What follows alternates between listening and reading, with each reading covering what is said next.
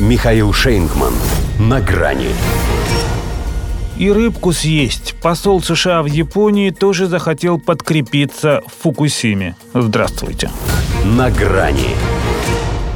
И этот туда же. Посол Соединенных Штатов в Японии Рам Эммануэль тоже захотел именно сейчас отведать фукусимских морепродуктов – нет, написал накануне в статье для издания Nikkei, никаких сомнений в том, что местная пища и истории, которые предстоит услышать, будут отражением самоотверженности, упорства и достоинства японцев.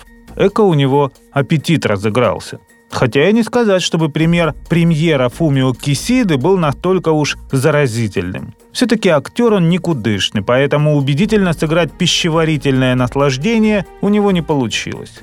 А ведь в этот день Бог послал главе кабинета и его сотрапезникам сосими из камбалы японского морского судака и осьминога, якобы выловленных недалеко от аварийной АЭС, мисо-суп, отварную свинину, джут долгополы. На десерт подавали виноград и дыню с арбузом, все выращенное здесь же.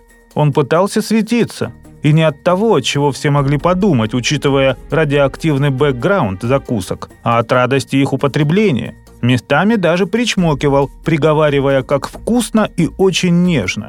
Казалось, еще немного, и он начнет благодарить то инфернальное цунами, через 12 лет после которого стали возможны такие чудные гастрономические изыски.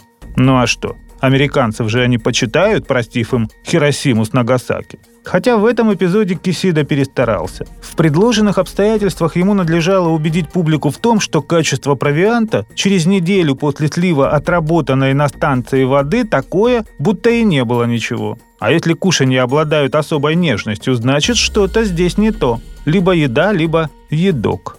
Поэтому, глядя, как лезет кусок ему в рот, пусть тот и старался растянуться в улыбке, многие почувствовали себя Станиславским. Как-то дешево выглядело это представление. К тому же японцы и в обычной-то жизни не очень доверяют премьеру. Его рейтинг на уровне 25%. Вот и пришлось подтягивать в Фукусиму тяжелую артиллерию. Нашли, в общем, товарища на вкус и цвет. Ну, как товарища, куратора. Правда, сам факт участия главы американской дипмиссии в этом кулинарном шоу – это доказательство того, что есть у них там какая-то химия. Без такого покровительства в Токио вряд ли отважились бы плевать в колодец.